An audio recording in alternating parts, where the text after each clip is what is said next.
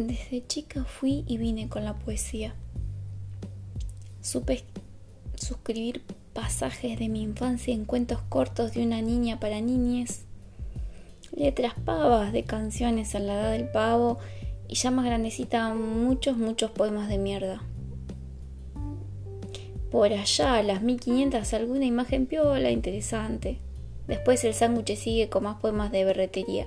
Todavía sigo escupiendo textos detestables, destexteables, detectables y quizás ni exista todavía aquello que se da a las 1500. No me calienta mucho.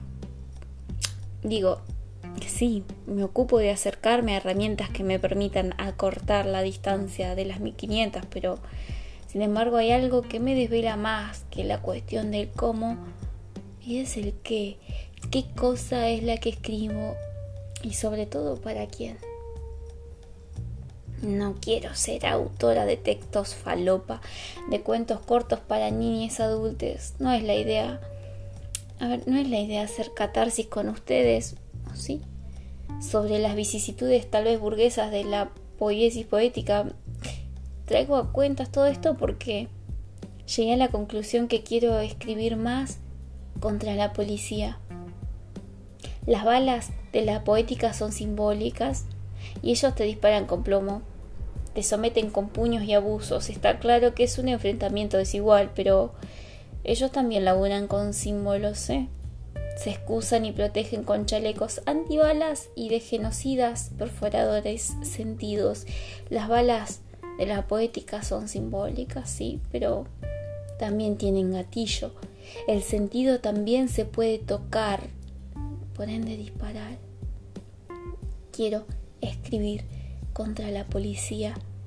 Quiero que las cosas que haga se empapen en contra de la lógica vigilante, decir cosas que nunca se puedan reconciliar con la fuerza institucional o institucionalizada. Quiero concentrar la furia, impotencia, la enemistad contra la gorra, la gorra, ese animal depredador en extremo peligroso que, ve peligro en todos lados y dispara porque puede.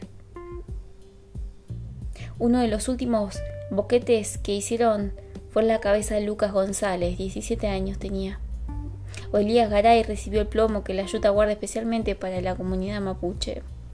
La policía es una institución que instituye violencia genocida, que garantiza que la muerte sea legal y engendra, cría y aglutina personas enfermas de violencia que se protegen con la investidura. Se creen la ley a la vez que te empujan, te plantan, financian, protegen y liberan las trampas. Representan un atraso para cualquier derrotero de transformación, paz y justicia. Mienten, persiguen, golpean, matan, desaparecen, nadan en impunidad. ¿Por qué habré entonces de intentar decir algo sin decir nada en contra de la policía?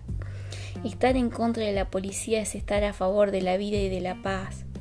Construir una identidad antiyuta implica, además, otras muchas cosas, aparte de remitirlos en insultos. Implica una suerte de ejercicio hacia adentro, de revisión de nuestras formas de relacionarnos y actuar en la intimidad de nuestro cotidiano. Digo, prestar atención cuando ventilamos poder y nos jactamos de balanza, cuando arriesgamos definiciones pero son modos de juzgar, o cuando extorsionamos a otros o a nosotros, cuando aceptamos nuestras propias coimas en un despliegue de auto boicot, cuando reprimimos las ganas de decir o hacer, cuando queremos imponer la voz, el cuerpo o el espíritu, cuando impostamos una chapa para mentir de objetividad nuestra singularidad.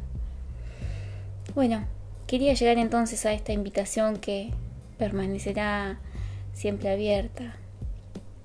Cantemos contra la policía, escribamos contra la policía, dibujemos contra la policía, estudiemos contra la policía, compongamos contra la policía, Creemos en general contra la policía.